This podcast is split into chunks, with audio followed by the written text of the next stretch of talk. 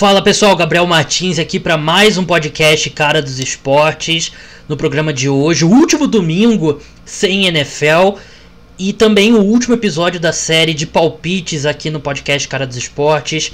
Eu e o Gabriel Queiroz vamos dar nossos palpites para os playoffs da AFC, nosso palpite para o Super Bowl e palpite para grande campeão da temporada. Último esgotamos tudo, já dei todos os meus palpites aí, vocês podem me cobrar quando a temporada acabar mas eu te garanto que serão 100% de aproveitamento.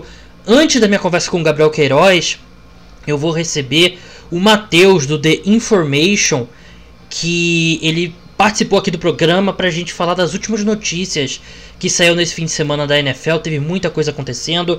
Deshaun Watson renovou o contrato, Mitch Trubisky anunciado como titular, o Jadavion Clowney fechou com Titans, renovação do Davis White e também tem todo aí os desdobramentos com os brasileiros da NFL, né, o Caio Santos, do Queiroz e o meio brasileiro Rodrigo Blankenship.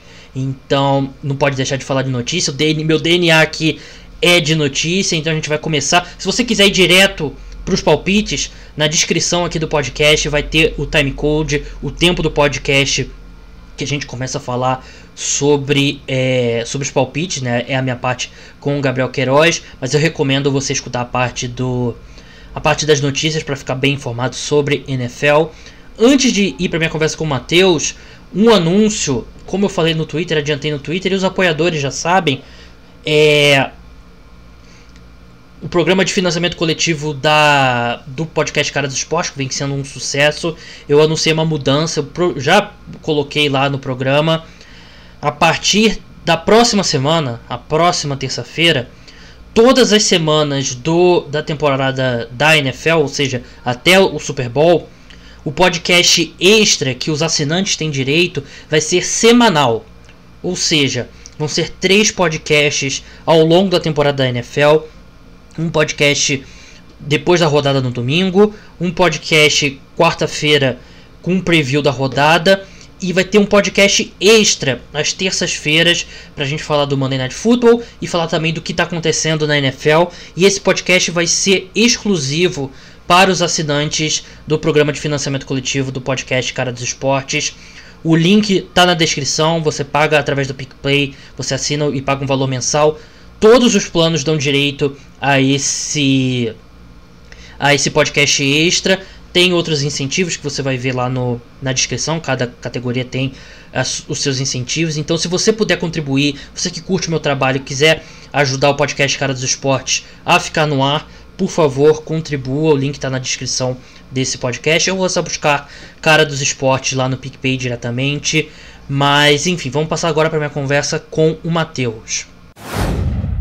Matheus Vinícius aqui com a gente, ele que escreve lá pro The Information e posta sempre conteúdo muito legal lá no Twitter de análise tática, principalmente da parte defensiva do futebol americano, que eu já falei aqui antes da gente entrar no ar, tava conversando com ele, para mim defesa é coisa de nerd, tem que marcar ponto mesmo, mas o Matheus faz aqui a estreia no podcast Cara do Esporte, vem acompanhando o, o trabalho dele lá no Twitter, vem mandando super bem. Matheus, seja bem-vindo ao podcast Cara dos Esportes. E aí, Gabriel, Aí, é, boa noite, boa tarde, bom dia pro pessoal que tá em casa. É, eu sou um nerd do futebol americano, isso eu assumo, mas é uma coisa que me interessa muito, sempre me interessou, a parte defensiva, mas da parte ofensiva também. Então eu procuro sempre estar tá estudando tática, estar tá falando sobre tática, debatendo sobre tática, porque é uma coisa que eu acho que eu acho que a gente tem que entender o fundamento do esporte, sabe? E é uma coisa que sempre me interessou e é o que eu faço. Eu sou um nerd de futebol americano. Então, o Matheus está produzindo conteúdo bem legal sobre futebol americano, principalmente sobre NFL. Mas eu já vi algum outro tweet sobre college também, né? É, então, eu acompanho algumas universidades só no college, porque é, eu, eu, me foco mais em estudar futebol americano do que necessariamente acompanhar o college ou acompanhar a NFL. Tipo, por exemplo, eu não sou um cara que entende muito, estuda muito a história da NFL ou coisas assim mas eu gosto muito da parte tática. Então, por exemplo, eu acompanho Alabama por causa do Nick Saban, eu acompanho Ohio, eu acompanho. Acho que umas 5 ou 6 universidades só, mas eu não acompanho muito college. Mas sempre, eu sempre estou estudando esquemas ofensivos, esquemas defensivos. Então, vez ou outra, eu vou soltar alguma coisa, vou falar sobre. Por exemplo, recentemente, eu estava estudando o playbook de LSU, da, do ataque da LSU de 2019 com o Joe Burrow, que foi um, um, um ataque devastador, e é muito interessante os conceitos dele de, deles que eles usaram de é, passes longos, de muito play action, muito RPO, essas coisas mais modernas assim, e é uma, coisa que me interessa muito, mesmo não tendo acompanhado toda a carreira do Burrow ou todo, toda a temporada da LSU, eu parei uma, um, um, tempo nessa, nessa off-season, parei para estudar o playbook da LSU e estudar os jogos, estudar o esquema tático que eles usaram. Essa é uma parte que me interessa bastante. É, hoje a gente vai falar de NFL e, como eu falei lá no começo do programa, eu e o Matheus, a gente vai passar pelas últimas notícias, que sempre é sempre um final de semana agitado, o último final de semana antes da, da semana 1 da NFL. A gente está aqui gravando no último domingo, que não vai ter rodada da NFL antes do. até, até, o, até fevereiro, quando tiver o Super Bowl. Então a gente vai ter. Essa espera finalmente chegou ao fim. Então vamos falar das notícias. Vamos começar pelo cara que é o meu jogador favorito na NFL atualmente e agora é o segundo jogador mais bem pago na NFL, que é o Deshaun Watson. Ele renovou por quatro anos, 156 milhões de dólares com o Houston Texans. Ele a cada ano ele pode receber um bônus de um milhão de dólares no caso dos Texans chegarem ao Super Bowl e o Deshaun Watson jogar pelo menos metade dos snaps do ataque na grande final. Os dois últimos anos do contrato atual do Deshaun Watson continuam a valer quando passa um ônibus dentro da casa do Matheus, aparentemente, aqui pelo barulho. é, passou aqui. Os dois últimos anos do contrato do Watson continuam valendo. Acrescenta mais esses quatro anos e agora ele tem seis anos de vínculo com o Houston Texans. E, assim, o Deshaun, o Deshaun Watson, obviamente, é um jogador inferior ao Patrick Mahomes, mas eu não acho que é tão inferior assim. E para mim, vale o mesmo raciocínio da, de quando saiu a renovação do Patrick Mahomes. Foi algo que eu falei aqui no podcast, eu tuitei. Não tinha valor pelo qual o Patrick Mahomes assinaria com o Kansas City Chiefs, que eu falaria que era muito dinheiro. Você poderia falar, ah, o Patrick Mahomes assinou por 60 milhões de dólares com o, com o Kansas City Chiefs. Ele, ele vale isso, né? E o Deshaun Watson, para mim, qualquer dinheiro que o Houston Texans pagasse ao Deshaun Watson, ele valeria, porque ele é um quarterback fantástico, ele ele compensa bastante coisa lá em Houston, como todo grande quarterback. Ele ainda não é perfeito, ele ainda tem espaço para melhorar. Por exemplo, a presença dele no pocket, se livrar um pouco mais da bola, um pouco mais rápido, né? Mas ele, para mim, é uma super estrela já e é um cara que, para mim, assim como teve Tom Brady e Peyton Manning por 10 anos na AFC, a gente vai ter uma década de Deshaun Watson e Patrick Mahomes sendo melhor, os melhores quarterbacks da conferência, então não tem nada a criticar o Houston Texans nessa. E gostei muito dessa renovação. É, Matheus, o que, que você achou dessa renovação? É, então, é como tu tinha falado. É, contrato caro é contrato de quarterback ruim. O Deshaun Watson não é um quarterback ruim. O Deshaun Watson é um cara muito promissor. Ele tem alguns problemas, como tu falou. Tem problemas de presença no pocket, que às vezes é mascarado porque ele é um cara que sabe improvisar muito bem. Ele é um cara que estende as jogadas muito bem. Só que ele é o futuro da NFL. E ele tem um perfil exato de quarterback do futuro da NFL, que é um cara que tem boa mobilidade, é um cara que estende muito bem as jogadas, é um cara que tem um braço forte para lançar no fundo, que consegue fazer as leituras muito bem. E ele é um cara que ele é a franquia do Houston Texans agora. Então não adianta você você discutir valor, discutir o quanto vai ter vai vai vai impactar no cap hit ou em quanto, quanto vai impactar na no salary cap do Houston Texans, é o seu quarterback da franquia e você não economiza no seu quarterback da franquia. Ele é um cara que provavelmente, como tu falou, provavelmente vai disputar com Mahomes e Lamar Jackson e etc. É, não o Trubisky, obviamente. É, esses caras que vieram dessa, dessa, dessa classe, né? Dessa, não dessa, não da, da mesma classe, mas vieram dessa mesma época, que é, é o futuro da NFL e ele, é, ele é, vai ser o cara do Houston Texans. E assim, é, eu achei um contrato com valor justíssimo e eu achei o, o, tempo do contrato muito bom, seis anos. Ele, ele tem, como tu falou, mais de dois anos do, do contrato de, de calouro. E seis anos, para mim, é, foi um, um, um, contrato excelente. É, assim, é, eu fiz as contas na, na hora que saiu a notícia. É, com esses seis anos, ele, ele vai chegar novamente ao mercado. Quer dizer, não vai chegar ao mercado, mas vai chegar a hora de renovar de novo o contrato dele. Ele vai ter 30 anos. E 30 anos para quarterback não é nada, né? 30 anos ele pode ainda estar tá no auge, caso salvo alguma alguma coisa muito uma lesão séria, né, que vamos torcer, é. bater na madeira para não acontecer, mas se a carreira dele progredir da forma natural, ele vai renovar esse contrato quando ele tiver 30 anos, vai assinar mais um mega contrato, mais um mega contrato que vai bater recorde de valor por ano. E no agregado, hoje, a expectativa é que esse contrato mais o próximo dele, ele fature mais do que o Patrick Mahomes, porque foi algo que a gente falou bastante durante a época da renovação do Mahomes, né? Que ele assinar esse contrato mais longo, a tendência é o cap subir, não imediatamente, né, por causa da questão do coronavírus, mas o, o, o, cap em condições normais da NFL sobe 10 milhões basicamente por ano, né, e é, é capaz de do Mahomes chegar no ano 5 desse contrato, ele já está defasado. E o Deshaun Watson não, ele vai voltar de novo, vai assinar de novo. E a expectativa é essa, né, Matheus? assim, não, a gente não fez as, provavelmente não fez as contas, não botou, a gente não botou no papel, mas a expectativa é que o, o Watson ele assinou um contrato com uma duração que vai ajudar ele a faturar bastante dinheiro quando ele chegar de novo no mercado.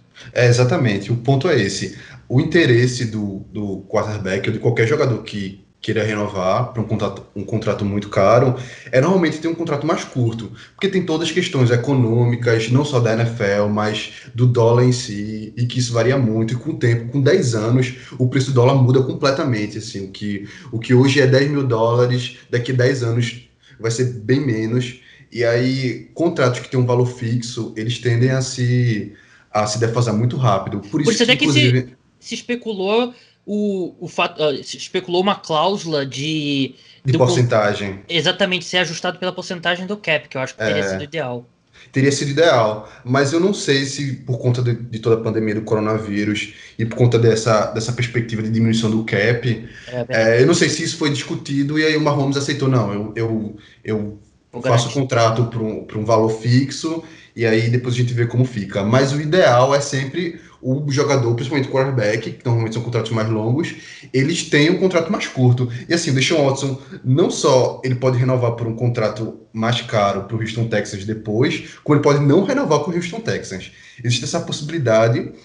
A gente sabe os problemas do Bill O'Brien, que ele é, ele é um ele é um GM pior do que ele é um técnico. Ele é um técnico muito bom. Ele, em seis temporadas, ele foi quatro vezes para os playoffs. Isso é uma marca boa, isso é muito bom. Só que com os quarterbacks que ele teve na, antes do Deshaun Watson, né? É, exa exatamente, exatamente. É, só que é, a gente não sabe como está a situação depois da troca do Hopkins, que isso afeta qualquer quarterback perder sua principal ferramenta, sua principal arma. E a gente não sabe como, como tá a relação dos dois. E dependendo do que o Bill O'Brien fizer como GM, pode afetar e afetando a relação dos dois. E o, o Deshaun Watson pode simplesmente querer, depois do final do contrato, decidir testar o mercado. A gente não sabe isso ainda. E isso é só especulativo. Mas existe essa possibilidade. Eu acho que ele vai ficar com o Houston Texans, porque enfim, o Texans vai vender a alma da franquia para poder ficar com com o Deshaun Watson, porque ele é um cara muito promissor e dificilmente você deixa um cara promissor assim escapar ou, ou ele não ser mais o seu quarterback de franquia, da, da sua franquia, mas é, existe essa possibilidade, a gente não pode descartar isso. Então, esse tempo de contrato fica perfeito pro, pro Deshaun Watson e fica bem razoável pro Houston Texans também. Não é um contrato muito curto, tipo como o Deck queria fazer de quatro anos, é um contrato de, de, só quatro anos, né? O, o, o Deshaun Watson ainda tem mais dois anos. Então é um tempo bem razoável para os dois lados. Sim, é, e é difícil fazer previsão para a NFL daqui a seis anos e com a franchise tag eu particularmente acho muito improvável que que um, um quarterback consiga um quarterback desse nível forçar a sua saída. Mas assim, como você falou, o Bill O'Brien é um bom head coach, então é, se você coloca um bom general manager com ele, eu acredito que eu não tenho problema em seguir com o Bill O'Brien. Não, não acho. É. Eu não vejo isso como um problema. Mas tem que ser um general manager que vá colocar uma visão na sua montagem de elenco e não vai simplesmente fazer os desejos do Bill O'Brien. Então, isso eu acho importante. exatamente, porque uma parte muito importante de você ser GM e ser head coach é de você gerir a sua equipe. E não importa se você tem um cara como o DeAndre Hopkins, que teoricamente dava problema no, pro, pro Bill O'Brien, você tem que entender que esse cara é uma ferramenta essencial para o seu esquema. O Houston Texas ele usa um esquema muito West Coast com Air Coral, que é esticar o campo horizontalmente, passos intermediários e tal. E o Hopkins é um cara muito físico. Ele é um wide receiver que consegue se desmarcar mais com fisicalidade do que com a velocidade. Então, por exemplo, ele não é um cara tão bom em, em passes mais longos, mas ele é um cara muito bom para dar aquela, aquele passe é, no meio do campo, aquele passe mais intermediário. Então você tem um cara desse nível, que é um, um dos três melhores wide receivers da, da liga, discutivelmente o melhor. É, você, ele, é a sua, ele é a arma principal do seu quarterback, que é um quarterback jovem que está se desenvolvendo. Você tem que entender que você precisa gerir a sua equipe de forma a manter esse cara, porque você tem que manter os talentos do seu time.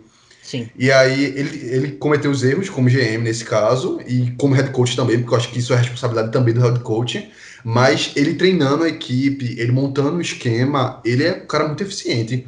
Seis temporadas e quatro, playoff, e quatro playoffs nessas seis, seis temporadas é uma marca excelente. É muito, é, é muito relevante essa, essa marca, sim. Para mim, assim, são dois empregos completamente diferentes, né? General Manager e Head Coach, porque o Head Coach tem, normalmente tem uma visão muito mais imediata, né? E parece claramente que existia uma uma, uma rusga entre, entre o Bill O'Brien e o DeAndre Hopkins. E é aí que entra o General Manager e fala: esse cara aqui é importante para o nosso, pro nosso presente e para o nosso futuro. Vocês têm que resolver isso. Não existe essa figura no Houston Texans tem problemas no, no, na diretoria, né? Porque o dono do Houston Texans morreu é, há algum, alguns, um ano, mais ou menos, se não me engano. E o Bill O'Brien acabou ganhando um poder gigantesco dentro da franquia, né? Tem um vácuo na liderança dessa franquia que foi ocupado basicamente pelo, pelo Bill, Bill O'Brien. É, vamos avançar agora para um ex-jogador do Houston. Eu, eu, eu, pensei em botar o Mitch Trubisky, a questão do Mitch Trubisky na pauta, eu acho que vale a pena comentar porque, assim, porque é um assunto que a gente já falou tanto, mas tanto, mas tanto, mas tanto, que eu fico pensando, pô, não tem mais o que acrescentar, né? Mas para quem, para quem tem as informações, as notícias da NFL através do podcast Cara dos Esportes, a gente tem que falar, o Mitch Trubisky foi é. anunciado como o quarterback titular do, do Chicago Bears e não deveria ter sido, né? Vamos ser bem sinceros. O Nick Foles eu, não, é, não é um bom quarterback. O Nick Foles, ele. Tudo bem, mas o Mitch Trubisky é um péssimo quarterback e, e ele é péssimo desde 2018. 2018 o Nagy mascarou muito, fez milagre com o, o Trubisky e muita gente não enxergou, mas em 2019 ficou claro uh, o quão limitado ele é. E como eu já falei várias vezes, essa franquia tá num tilt completo e vão insistir mais uma vez no Trubisky depois de pagar uma escolha de quarta rodada e 8 milhões de dólares por temporada para o Nick Foles por três anos. O Nick Foles vai para o banco com esse contrato. Enquanto eles poderiam ter ido atrás do Cam Newton, do James Winston, do Andy Dalton, que fosse de graça, né, sem pagar nenhuma escolha. E rapidinho, Matheus, a gente, como eu falei, é difícil acrescentar alguma coisa a essa, esse desastre que vem sendo o Chicago Bears, mas o que, que você achou dessa decisão do Meneg?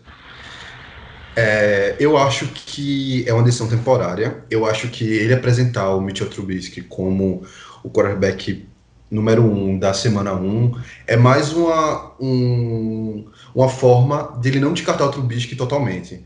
E eu acho que é também uma forma de eles porque o, o Chicago Bears está insistindo de forma incompreensível no Mitchell Trubisky. Eu acho que é para de alguma forma tentar é, fazer com que essa escolha errada do Trubisky seja seja é, tragável, sabe? Que as pessoas entendam que o, o Trubisky pelo menos dá para o gasto, o que não acontece.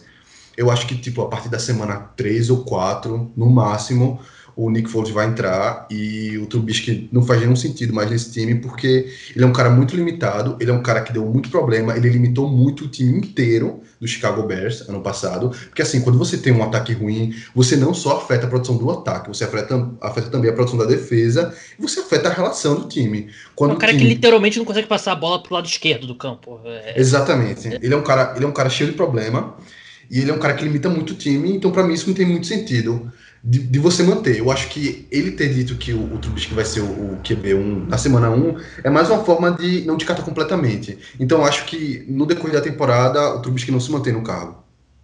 É, eu, mesmo que o Nick Foles fosse o titular na semana 1 também, eu não acho que ele teria condições. Eu não vejo, eu não, ele não é bom o suficiente para segurar uma titularidade para os 16 jogos. O Mitsubishi menos ainda, então é bem deprimente esse estado da franquia Chicago Bears. Vamos passar agora para o Jadavion Clown, que assinou com o Tennessee Titans, enfim, contrato de um ano, 12 milhões de dólares, com 3 milhões em cláusulas de incentivo. Ele quase ali aos 45 do segundo tempo assinou com o New Orleans Saints. Essa história eu vou explicar melhor no newsletter de terça-feira, que é bem interessante. O Saints tentou fazer uma baita de uma engenharia econômica para tentar contratar o Jadavion Clown. Mas agora o Jadavion Clown é jogador dos Titans, sempre foi apontado como um dos principais destinos para o Clown pela familiaridade do Clown com o Mike Vrabel, né, o head coach dos Titans. Ele foi coordenador defensivo do Houston Texans no melhor ano da carreira do Jadavion Clown, né, 2017 foi o foi o melhor ano dele, é, é discutível 2000 e, acho que 2016 também foi um ano muito bom dele, mas enfim, Jadavion Clown assina com um cara que ele já conhece, os Titans precisam de, de reforço da defesa em geral. Eu não acho que. E não muda a minha expectativa pro Jadavion Clown, e, pro, desculpa, pro Tennessee Titans em termos de vitórias e derrotas, e acho que poucos jogadores defensivos individualmente têm um impacto grande na campanha de um time. O Clown não é um deles, mas ajuda uma linha defensiva que precisava ali encorpar um pouco, perdeu o Jarrell Casey nessa nessa off-season, né? Trocou para o Denver Broncos. Eu gosto dessa contratação. Eu gostaria mais se eles não tivessem renovado com o Derrick Henry e tivessem mantido ou Jack Conklin ou Logan Ryan. Eu acho que deveria ter sido a prioridade não renovar com o Derrick Henry. Mas enfim, não dá para discutir o passado, vamos discutir o presente. Eu gosto dessa contratação do, do Titans, do Jadavion Clown, que acho que ele encontrou, ele encontrou um mercado muito mais frio do que o esperado, né, Matheus? Porque acho que os times foram até bem inteligentes em ver que ele não é um pass rusher de elite, né? E você paga jogadores que são pass rushers de elite. É, exatamente. Ele é um cara que veio de uma temporada péssima, e, mas ele já trabalhou com o Mark Vrabel, como tu falou, e isso deu uma vantagem para o Titans, porque eles já se conhecem, já tem uma relação, mas é aquilo, é, você não paga muito dinheiro, você não compromete o seu cap com um jogador que não vai afetar diretamente no seu saldo de vitórias. É, tem um número e... aqui que eu achei interessante. Nos últimos três anos, ele é apenas o 18 jogador que mais gerou pressões. Esse tipo de jogador realmente, é, por mais que ele seja a primeira escolha geral do, do draft de 2014 e seja um jogador famoso, você não paga 20 milhões de dólares por temporada para esse tipo de produção. É, exatamente. Até porque a lógica é você investir mais em secundária e como tu falou, eles deviam ter, ter renovado com, com Logan Ryan, mas agora o Jadavion Clown vem para somar nessa linha defensiva, que fica melhor, ele é um bom jogador, ele não é o, a elite da posição, mas ele é um bom jogador, e ele pode render muito mais do que ele, do que ele rendeu no ano passado, no, na última temporada, no caso, que ele jogou, e é, com, com esse valor eu achei, eu achei razoável. Ele recebe bem menos do que o, do que o Griffin recebeu, por exemplo, no, no, no Cowboys, e um ano só você testa o jogador, você, você não compromete seu cap no futuro para um jogador caso ele não produza. E é, ele encontra um, um, um, esquema defensivo que ele se encaixa. É, eles basicamente estão pagando ao Clown a mesma coisa que o Ngaku vai receber dos Vikings. Apesar do Ngaku ser um pass rusher melhor, o o Jadavion Clown é um jogador mais completo, né? Ele é melhor contra o jogo terrestre e eles não precisaram pagar uma escolha, né? O que é importante. Se falou sobre o Everson Griffin, é, ele assinou um contrato de 6 milhões de dólares, né? Na verdade, com, com o Dallas Cowboys. Então, é menos do que. Eu preferia ter o. Nesse valor, eu preferia ter o Everson Griffin, mas eu concordo com é, você. É verdade, verdade. É. Mais caro do que o Everson Griffin. É. Mas vamos seguir agora, vamos falar do, do Tredavious White e a gente falou de secundário, o Davis White renovou por 4 anos, 60 milhões de dólares, com 69 milhões de dólares com o Buffalo Bills, 55 milhões em garantias, ele pode receber um, um bônus de 1 milhão de dólares caso seja selecionado ao Pro Bowl é, por ano, né? Quer dizer, não, no total, desculpa. Assim como o Deshaun Watson, você mantém esses dois anos de contrato de rookie, ele recebe um bônus agora e você acrescenta mais quatro anos, é, o que coloca o Trey Davis White também com seis anos de contrato. Ele é o cornerback mais bem pago da NFL, superou até por uma boa margem o Darius Slay, né? Superou, aí, superou por uns 600 mil dólares por ano. Mas o Trey Davis White, eu tenho, eu tenho uma opinião um pouco polêmica sobre o Trey Davis White, Matheus. Eu quero saber a sua opinião. é, no podcast Top 5 Cornerbacks, eu, eu não lembro exatamente a colocação que eu coloquei ele. Eu acho. Eu fiquei de ver isso antes da gente entrar no ar e acabei esquecendo. Mas eu não coloquei ele no top 3. Isso eu tenho certeza que eu não coloquei ele no top 3. O que eu acho do Davis White? Eu acho que ele é um excelente cornerback. Ele é um cornerback que já entrou jogando em altíssimo nível, o que é difícil para cornerback. É uma divisão que é uma, é uma posição que tem uma curva de aprendizado do college para NFL bem grande, mas ele, ele é ajudado por um esquema muito bom do Sean McDermott. Ele joga menos homem a homem do que muitos é, desses cornerbacks, entre aspas, de elite que a gente fala.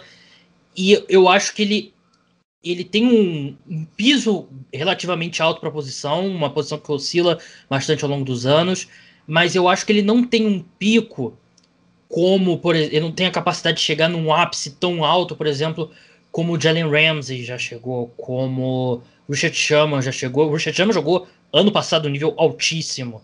Eu não acho que o Trey Davis White tem esse nível de elite, de elite, de elite da posição mas eu não tenho problema nenhum com esse contrato. Eu acho que se você pode pagar 17 milhões de dólares para um cara que vai ser um do, do, sei lá, do quarto ao sexto, no máximo, de no ranking dos quarterbacks, esse contrato tá ótimo pro, pro Buffalo Bills. Eu só não acho que nesse, assim, claro, se eu tiver, se eu for provado errado, obviamente eu vou admitir aqui no programa e tem problema nenhum. Mas eu não vejo no Trey Davis White um dia ele sendo o melhor cornerback da NFL, mas eu gosto muito desse jogador. É, eu gosto muito dele também. Eu acho que ele é um, um dos cinco melhores da posição. Também não acho ele o melhor. Não acho que ele entra no top 3 também. Mas é porque é uma posição que realmente ela varia muito, ela é muito instável. E é uma posição muito física também, mas ele é um cara muito físico. Ele, ele não marca. Eu acho que ele marca bem homem a homem, mas ele tem alguns problemas, principalmente com, com velocidade. Mas ele é, um cara esquema, muito. O esquema do Buffalo Bills não exige tanto homem a homem quanto é. Né? É, exatamente. E aí, mas é, é, então, ele é um cara que se encaixa muito bem no esquema do Bills e para mim é um, ele substituiu perfeitamente Stephon Gilmore. E essa defesa do Bills é fortíssima, a secundária é muito forte com o Poyer, com o Mika Hyde. Ele tem um, ele tem muita ajuda e isso também aumenta o nível do cornerback.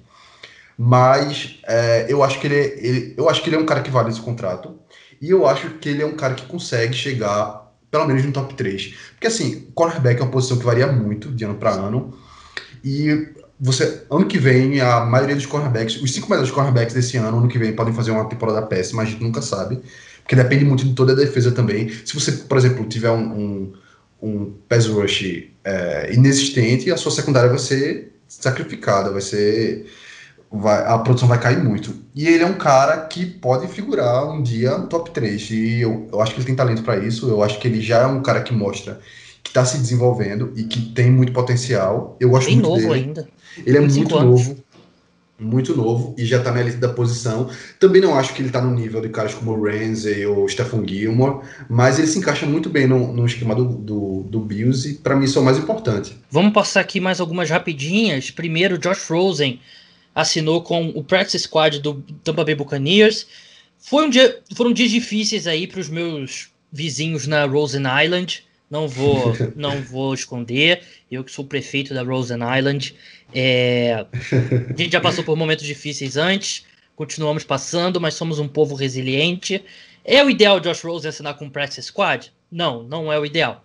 Mas não poderia ter um destino melhor para ele.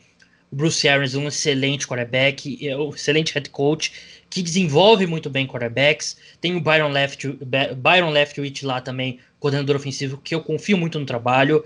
Eu acho que o Josh Rosen caiu numa ótima situação. não vai ter pressão para jogar em 2020, apesar que eu acho que é possível, talvez provável, que até a temporada acabar ele seja ativado e seja o reserva no lugar do Blaine Gabbert, apesar do Bruce Arians gostar do Blaine Gabbert desde o tempo de Arizona. Mas eu achei que foi um ótimo lugar para o Josh Rosen cair. Eu acho que dá um tempo para ele respirar e voltar a se desenvolver, porque ele caiu nas piores situações possíveis nos dois primeiros anos. E eu quero falar aqui para o meu povo da Rosen Island, mantenha a confiança. Já passamos pelo momento mais difícil só tem como melhorar daqui seguindo em frente. Mantenha aí a sua confiança no Josh Rosen. Eu sei que o Matheus, no entanto, não é tão confiante quanto ao futuro do Josh Rosen. É, então, eu acho ele muito promissor, acho que ele tem talento, mas eu acho que ele sofreu pelas circunstâncias. Eu acho que ele é um cara eu acho não, ele é um cara que é jogado de um lado para o outro, de um time para o outro o tempo todo. Ele não, não para no mesmo coordenador ofensivo. Isso é péssimo para um quarterback novato, que é um cara que precisa se desenvolver, ele precisa de segurança, ele precisa aprender. Então não tem tempo de ficar aprendendo playbook novo todo ano. E é, mas ele caiu numa situação realmente bem, bem melhor do que eu imaginava. Mas eu acho que existe um ponto aí que é a parte mental do jogo. O quarterback é uma posição que depende muito da parte mental. E o Josh Rosen pode estar tá nesse, nessa situação toda, depois de, de todo, toda, toda essa novela de ser jogado de um lado para o outro, ser cortado, do, passou para o Cardinals, passou para o Dolphins. Eu acho que ele pode ter perdido ele mesmo a confiança no próprio potencial. E se isso acontecer, é uma situação muito difícil de, de você reverter. Só conseguiria reverter se ele realmente se encaixasse se encaixasse num sistema bom como é o sistema ofensivo do, do Bruce Arians e fosse dada uma oportunidade para ele de ele realmente mostrar o seu potencial. Mas eu acho que, que se for depender do Josh Rosen, eu acho que não sai mais nada, porque ele, coitado, ele deve estar tá se achando que não consegue mais jogar na NFL. Como Sendo que, na, na, na, verdade, ele foi, ele foi mais vítima das circunstâncias do que ele realmente foi um cara que não rendeu. Não escutem o que ele falou, pessoal. Josh Rosen, futuro MVP da liga. Vamos encerrar agora falando dos brasileiros na NFL. A gente não foi o sábado não foi dos melhores dias. É, o Cairo Santos ele foi cortado pelo Chicago Bears e retornou para o practice squad dos Bears ainda nesse domingo, né? Que era a expectativa. Os Bears inexplicavelmente vão manter dois kickers no elenco, um no elenco ativo e outro no practice squad. E o Duval aconteceu o mesmo. Eu reportei no sábado que tive um dia de Gabriel Schefter, Gabriel Rappaport, ou Gabriel Wojnarowski, caso você queira mostrar um pouco de NBA também. Mas eu, eu reportei que o Duval Queiroz foi cortado. Quer dizer, não reportei isso, isso foi o Dolphins que anunciou. Mas já no sábado eu reportei que ele. que os Dolphins trariam de volta o Durval. E foi o que aconteceu nesse domingo. Nesse momento da gravação, ainda não tem um anúncio oficial mas o Durval vai voltar para o Miami Dolphins.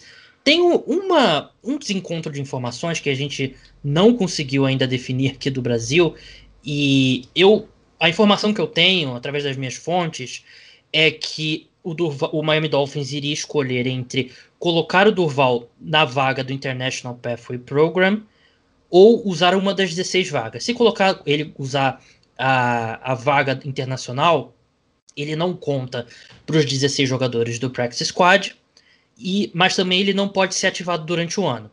Se ele for para uma das 16 vagas, ele poderia ser ativado para, durante o ano, mas aí os Dolphins só teriam mais outros 15, 15, 15 spots, 15 vagas para trazer jogadores para o Practice Squad. É, foi isso que me foi passado. O quarterback, né, o Felipe Lawrence, ele reportou que não há essa vaga extra né, para o jogador internacional por ser já o segundo ano, só valeria para o primeiro ano. Eu conversei com o Felipe e a gente comparou o que a gente sabia e a gente não chegou a uma conclusão. Então a gente tá. É, a gente, eu digo a imprensa aqui do Brasil, a gente não sabe ainda se o Duval vai. Isso é importante, primeiro, porque se. Quer dizer, principalmente, porque se o Durval se existir mesmo essa vaga para jogador internacional no segundo ano, o que eu acho que existe, e ele for para essa vaga, o Duval não pode ser ativado em 2020, ele não pode jogar em 2020. Se ele for para uma vaga normal, ele poderia ser ativado. Então ainda tem essa tem essa dúvida. No momento da gravação, eu não consegui é, apurar ainda. Estou tentando de todas as formas. Passei no sábado tentando falar com um monte de gente para apurar as informações sobre o Durval. Mas é isso, o Durval tá. O importante é que ele tá no Practice Squad. Ele foi cortado, passou pelos waivers e agora tá no Practice Squad do Miami Dolphins. O que era de se esperar, assim. É, o, tem muita gente, muita gente maldosa, né, que falando que o Duval era só como é que se diz, era golpe publicitário e tal, não sei o que. E parece que tem uma gente que. Uma pessoal que, que torce contra. E a gente sabe porque muita gente torce contra, não precisa entrar aqui, não é o tópico desse podcast. Mas eu, eu não acho que seja um golpe publicitário, para ser bem sincero. Porque eu acho que é um programa da NFL para tentar expandir o número de jogadores internacionais e acho que o Durval chegar onde ele chegou, sem ter jogado futebol americano universitário, sem ter jogado fora do Brasil, é um feito gigantesco. Eu acho que mesmo que ele não jogue um snap de temporada regular, Matheus, eu acho que já é um feito enorme que ele conseguiu. Com certeza. Ele é um cara que joga muito bem, ele é um monstro desde que ele estava aqui no FABR. Ele. É, eu lembro de uma época que ele jogava de tech, que é aquele cara por fora do, do ombro do guarde na linha defensiva. E assim, caras nessa posição, que é tipo Aaron Donald, é, são caras que trabalham no meio da linha, que atacam o meio da linha, e aí você consegue esquematicamente driblar esses caras, tipo corrida outside zone, que é uma corrida mais por fora, assim, ele, você fazendo bloqueio duplo e tal, mas ele é, ele é um cara tão absurdo que você fazia, ele tava em three tech do lado esquerdo, você corria pro lado direito, um outside zone, ele, corre, ele passava por, por todo o bloqueio, chegava no running back e fazia o tackle, e Ultra acabou a jogada ali. Ultra atlético, ele é um monstro, ele joga muito bem. Eu acho que não faz nenhum sentido essa, essa narrativa de, de golpe publicitário, porque ele é um cara que joga muito bem desde sempre. E para o cara estar tá na NFL, o cara tem que jogar bem. A gente sabe que a NFL é um espaço muito competitivo, que você vai, você vai funilando desde o do high school, você vai funilando, college vai afunilando NFL afunilando. E os caras que estão ali são os caras que realmente são a elite do, da posição. Mesmo que ele, que ele esteja no practice squad, para mim é um, uma constatação óbvia de que ele é um cara que joga bem e que o Miami Dolphins viu o talento que tem ali. Realmente existe muito talento, ele é um monstro. Acho que não faz muito sentido falar sobre sobre esse tipo de coisa de, de golpe publicitário. É, e assim, tem fotos ele treinando esse ano, ele protegendo o Tua Tagovailoa em treino de verdade, coletivo de verdade. Se ele fosse um golpe publicitário apenas, o Miami Dolphins nunca colocaria o, o Durval protegendo o Tua, o Durval que era defensive tackle e fez a transição é. no ano passado para guarda. Então, se ele fosse só é, golpe publicitário, ele não estava treinando com o segundo time com o é, Exatamente. E para mim, eu, eu, acho que é uma coisa que prejudicou ele um pouco, deve ter atrasado o, essa adaptação para a NFL, foi justamente essa troca de posição. Sim, e o fato de que... não ter pré-temporada esse ano. É, exatamente. A gente sabe que é uma diferença aí entre você jogar de DT, de, de, de Tech, para você jogar de OL. E é uma coisa que demanda muito tempo, demanda muito treino. E assim, ele tá no practice squad, ele é um cara que pode jogar na NFL. Não tem que se discutir sobre o talento dele, ele tá na NFL já. Verdade. É, e para encerrar, o, o, meio brasileiro, Rodrigo Blankenship, que jogou na Universidade de Geórgia, ele nasceu nos Estados Unidos, tem pai dos Estados Unidos também, mas a mãe é brasileira, então ele é meio brasileiro. Ele venceu a batalha lá pela posição de kicker dos Colts, vai começar sendo o kicker. E a outra coisa, assim, é um fenômeno bem engraçado, na minha opinião. Quer dizer, um pouquinho engraçado. Porque o Breno Giacomini era a mesma coisa. Porque você fala, falava qualquer coisa do Breno Giacomini, o pessoal falava, ele não é brasileiro, não sei o quê. E a galera com raiva do, do Breno, porque ele morou a vida inteira nos Estados Unidos. Eu acho que ele. Eu não sei se ele nasceu nos Estados Unidos, agora eu tô em dúvida. Mas ele passou a vida inteira dele lá nos Estados Unidos e tal. Ele fala português com um sotaque muito carregado. E o pessoal tinha raiva do Breno. E o Rodrigo, eu nunca vi o Rodrigo falar, ele provavelmente. Eu sei que ele fala português, eu nunca ouvi ele falar, mas eu sei que ele fala português, deve falar com baita sotaque. E o pessoal tem raiva do Rodrigo também, falando ele não é nada brasileiro, não sei o quê, não quer saber nada do Brasil, porque, porque ele não posta coisa do Brasil no Instagram ou no Twitter. E o pessoal tem raiva dele. Eu falei, pô, calma, né? O cara é. Ele é, ele, ele é, ele é americano. Ele nasceu nos Estados Unidos, o pai dele é americano. Mas eu acho que não tem problema nenhum a gente falar aqui dele com um carinho especial pela mãe dele ser brasileira. Ele tem 50% do sangue dele é brasileiro. Então eu acho essa essa picuinha aí com o Rodrigo um pouco exagerada.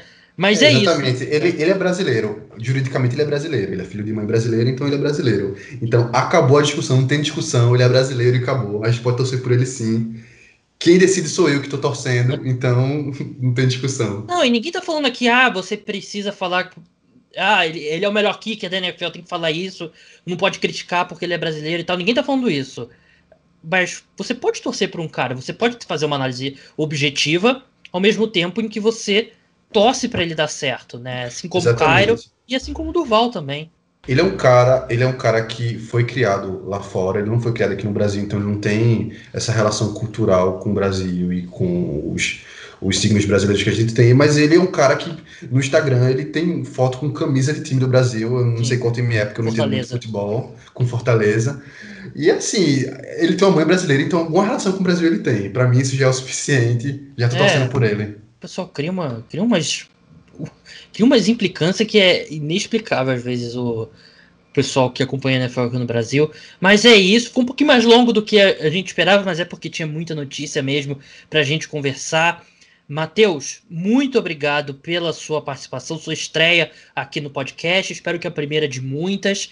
E como é que o pessoal faz para acompanhar o seu trabalho lá no Twitter, no The Information? É, eu quero agradecer o convite. Eu já falei que eu via o podcast já e eu já acompanhava o teu trabalho, eu gosto muito.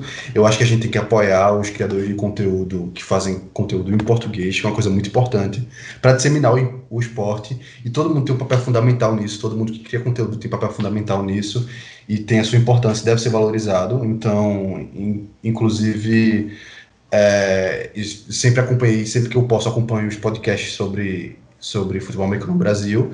Mas, inclusive, é por isso que eu passei a, a, a escrever no The Information, que é o, um site também sobre, sobre NFL. Vocês podem me encontrar no Twitter, arroba Brady Comunista, coordenador defensivo. É, o, nome, o nick coordenador defensivo, mas arroba é Brady Comunista.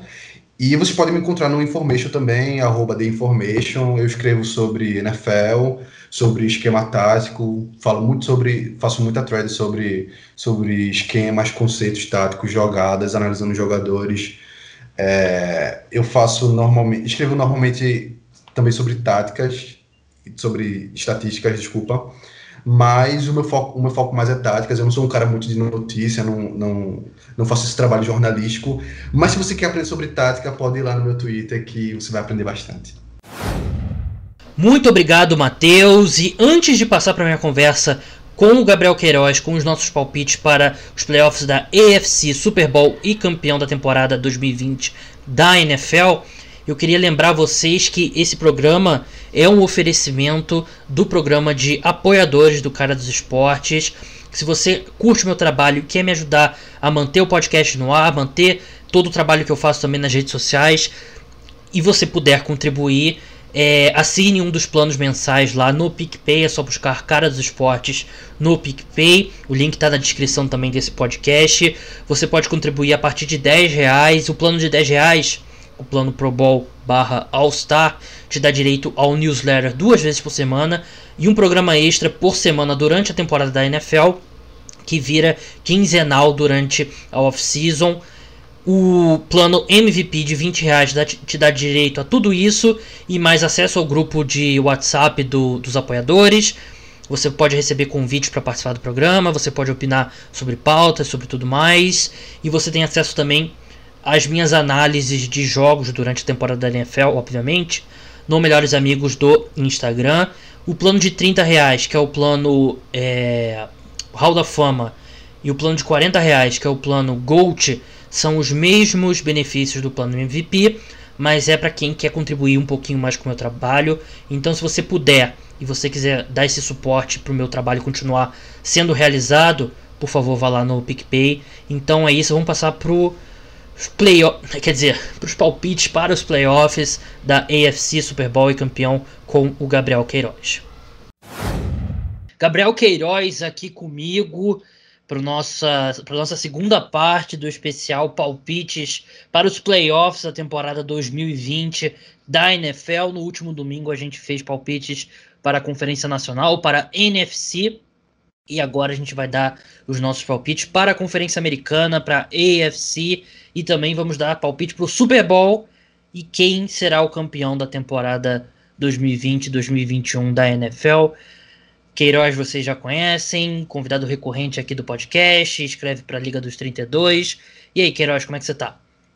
Fala, Gabriel, eu tô feliz, tô tranquilo, porque estamos na semana de volta da temporada e eu tô muito, muito animado, como já falei várias vezes, então cada vez que a gente passa o tempo, eu gravo de novo, eu falo que eu tô mais animado ainda porque tá mais perto e eu tô muito, muito ansioso. Literalmente o último domingo do ano sem NFL. Próximo domingo já vai ter a rodada. Então não vamos enrolar muito não, vamos direto para os palpites. Vamos começar pela divisão do atual campeão da AFC Oeste. Lembrando que se você não escutou o programa da NFC, volta lá e escuta. E a gente explicou que agora são sete times é, indo aos playoffs por conferência. São os quatro campeões de divisão, mais os três wild card, né, as três melhores campanhas fora dos campeões de divisão. Apenas a Seed 1 tem a, a famosa folga na primeira semana dos playoffs. Os outros times, os outros seis se enfrentam.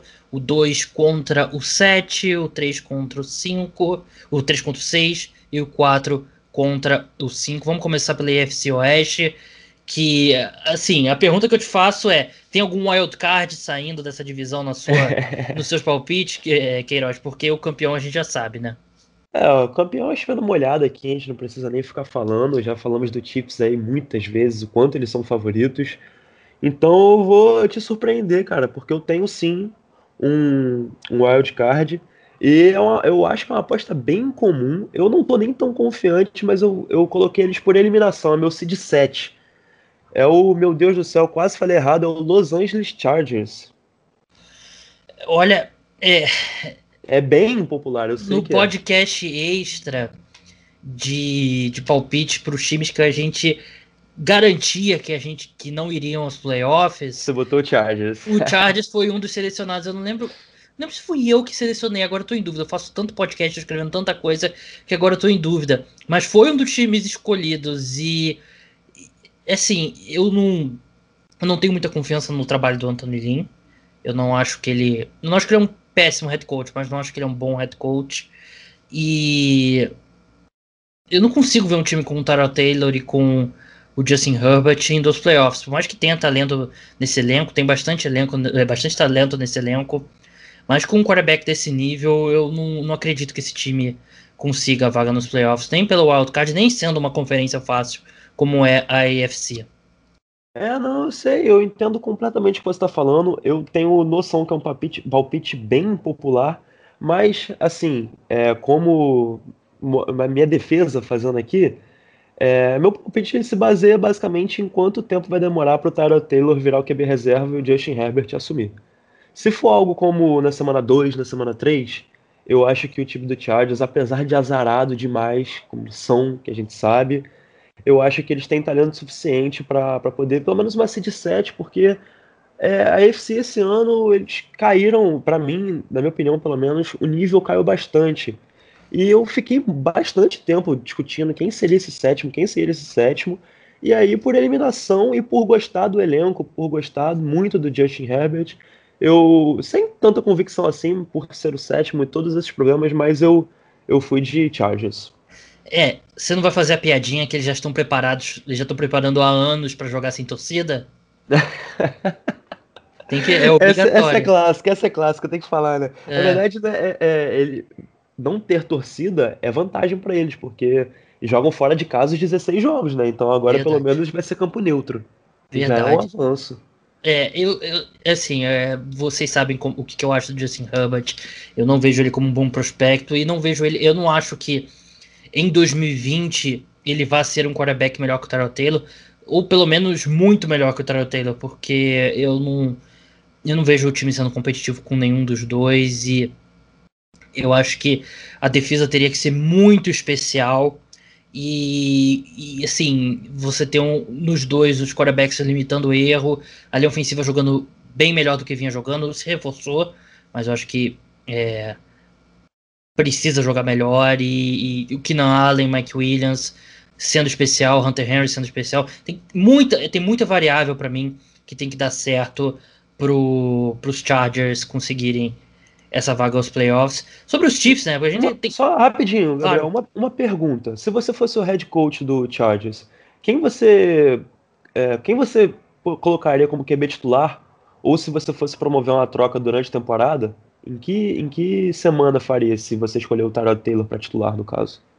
É, deixa eu olhar o, o calendário do, dos Chargers. Tô aqui com o site do Warren Sharp com os calendários.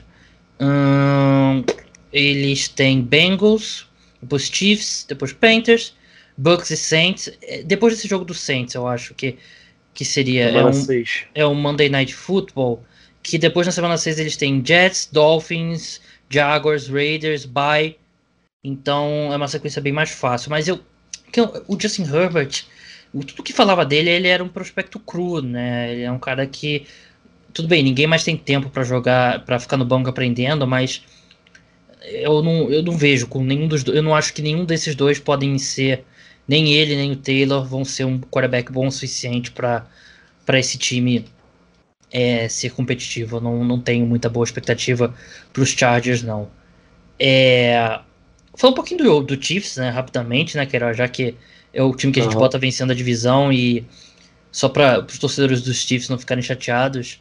É, para mim, é, eu vou, vou dar até um spoiler, é a minha seed 1 e é o time também. que tem todo o talento do mundo no ataque e a gente já falou várias vezes sobre a questão da, da continuidade, como vai ser importante nesse ano, e eles têm uma continuidade absurda, é o time que basicamente não mudou quase nenhum titular na, no ataque, pelo menos, o, o Patrick Mahomes renovou o contrato, Andy Reid renovou o contrato, e vou fazer uma declaração. Talvez, eh, talvez tenha, esteja atrasada, porque a gente fez dois podcasts atrás, duas participações suas atrás, a gente fez as apostas ousadas, né, Queiroz?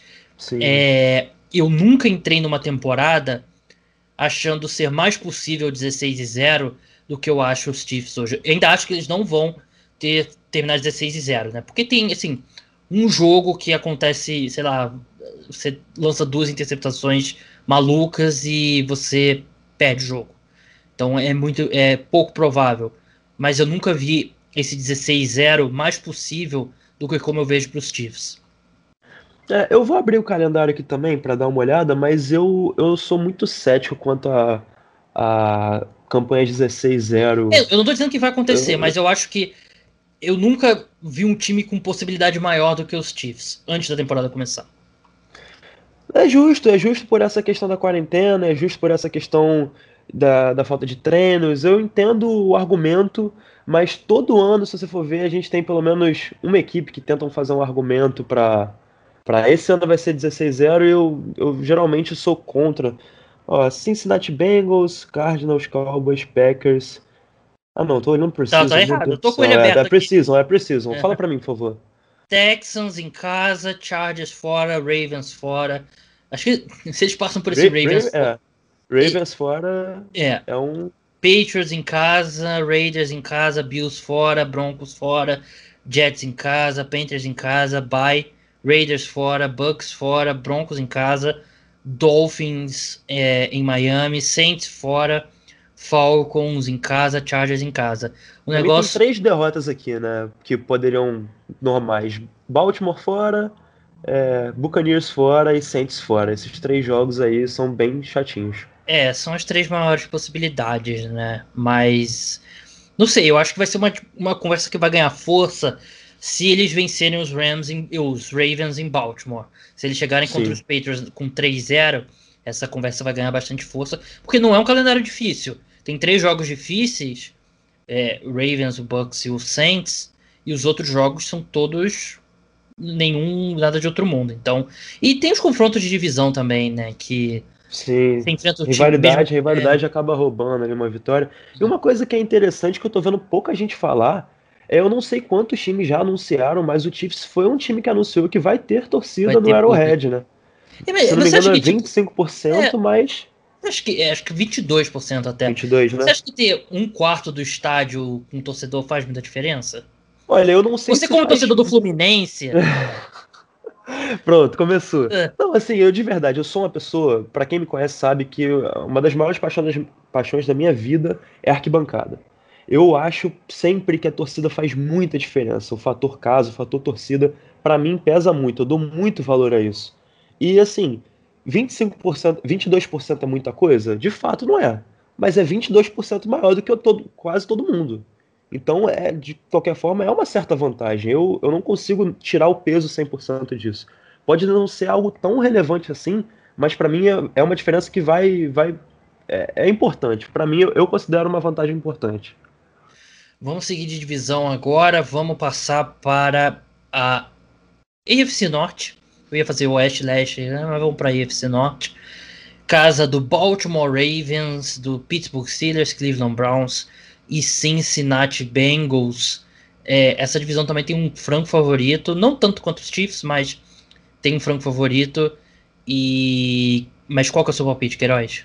Para mim, Baltimore Ravens, também sem muito, sem muita dúvida, sem pestanejar muito, Ravens ganha essa divisão, divisão com alguma tranquilidade. É, a gente volta e meia fala, né? A gente tem dois times no topo da, da AFC e da NFL também, né? São os Chiefs e Ravens. É, mas eu não acho que os dois estão no mesmo patamar em si. Eu acho que o Chiefs tá, sei lá, meio degrau acima dos Ravens. Eu acho que o Chiefs, para mim, é destacado o número um. O Ravens vem como número dois e é um time muito forte, mas eu acho que é um time muito mais sujeito à regressão do que o Kansas City Chiefs, porque por mais que o Lamar tenha sido MVP na última temporada, ele não é o Patrick Mahomes, né? Ele é um cara que é, assim, os números do Patrick Mahomes em 2019 regrediram em relação a 2018, né? Ele, ele cresceu nos playoffs, mas a temporada regular dele, levando em conta a lesão e tal, não foi tão boa quanto a, temporada regular de 2018. Então, é natural que o Lamar também tenha uma regressão. E ataque terrestre regri, re, regride mais, oscila mais de um ano para o outro do que ataque aéreo. Então, é possível que os Ravens não sejam tão dominantes no ataque quanto foram no último ano. Eu ainda acho que vai ser um dos melhores ataques da NFL e se o Hollywood Brown jogar os 16 jogos já ajuda muito, mas eu não consigo. Eu vejo muita gente já presumindo e garantindo, ah, o Ravens vai ser o mesmo Baltimore Ravens da última temporada. Mas eu acho que pode ser um time pior, sim. Eu acho mais provável ser um time pior do que um time melhor. Eu não vou dizer pior, mas eu, eu acho um que. Pouco. É, pode ser. Mas eu acho que vai ser um. O que eu, que eu confirmo é que eu acho que vai ser um time diferente. É, pegando as minhas daquelas apostas ousadas, eu fiz uma aposta sobre o Lamar Jackson. E eu, uma dessas apostas foi que eu acredito que ele vai desenvolver. Não foi exatamente essa minha aposta, né? Mas é, eu acredito que ele vai desenvolver um pouco mais o jogo aéreo. A gente vai ver o Lamar Jackson passando mais a bola do que a gente viu ano passado. A gente viu ano passado é, o John Harbaugh até um pouco conservador em questão de passar a bola pelo Lamar Jackson. Tinha muito mais jogada de corrida para o time. E de fato é o ponto forte do time. Não tem para que você fazer, fazer isso menos está dando certo. Só que a questão para mim são as lesões, é você preservar um pouco seu QB. Então eu acredito que a gente vai ver um Lamar Jackson passando mais a bola, então isso vai fazer com que o time seja diferente, porque assim, é, pode, ele pode melhorar passando a bola, piorar correndo e o time continuar vencendo igual, sabe? Então é, pode vencer de, enfim, o que, eu, o que eu acredito é que vai ser um time diferente e para mim o Ravens, não sei se tão dominante quanto ano passado por questão de MVP, que a gente já falou que o Lamar Jackson foi, mas eu acho que vai ser ainda um time bem constante e para mim consolidado como a segunda força da NFL. É que acho que muitas vezes passa despercebido. Os Ravens tiveram um dos melhores ataques terrestres da história da NFL, né? Talvez o melhor ataque terrestre da história da NFL, né? Não é não é algo que você você vai repetir no ano seguinte com facilidade. Então eu acho que presumir. Eu gosto do que da off-season deles, eu acho que é, a chegada do Calais Campbell por quase nada ajuda muito e o retorno do, do Bernard McPhee também não ajuda muito, mas é mais um cara ali no pass rush. É, o Patrick Quinn como rookie e tal. Eles perderam o, Marshall Yanda né, na linha ofensiva, que também é um cara que já era veterano, mas ainda jogando em altíssimo nível. Então pode ser que essa linha ofensiva seja uma curva de aprendizado ali para você estabilizar o interior da linha ofensiva sem o Yanda, né? E se essa linha ofensiva não for espetacular, será, tem efeito, como eu falei, no ataque terrestre. E o Earl Thomas, ele não teve o melhor ano da carreira, mas ainda assim foi um dos melhores safeties cobrindo contra o passe. Ele não tá mais no time. Então, eu acho que tem algumas coisas aí que pode ser que é, faça esse Ravens não ter um ano tão bom quanto o de 2019. O Wild Card nessa divisão, eu acho que vai ter muito, muito palpite de dois desses três times restantes em Wild Card. Eu tenho dois times, Queiroz, no, na AFC Norte indo aos playoffs como Wild Card. O primeiro é o Cleveland Browns. É, o Cleveland Browns está na sua. Tá, tá aqui. É... é o melhor Wild Card que eu coloquei, melhor ranqueado.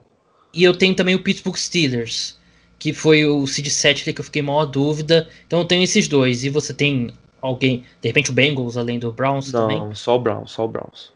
Então falando dos Browns, é a gente fala, eu, a gente falou sobre os Cardinals e aquela maldição aí de um ano antes, e a gente claramente a gente estava um ano antes do Cleveland Browns. Eu, eu acredito que esse pode ser o ano do Cleveland Browns. Eles trouxeram reforços para a linha ofensiva e um head coach eu gosto muito no Kevin Stefanski, eu, eu acredito no trabalho dele.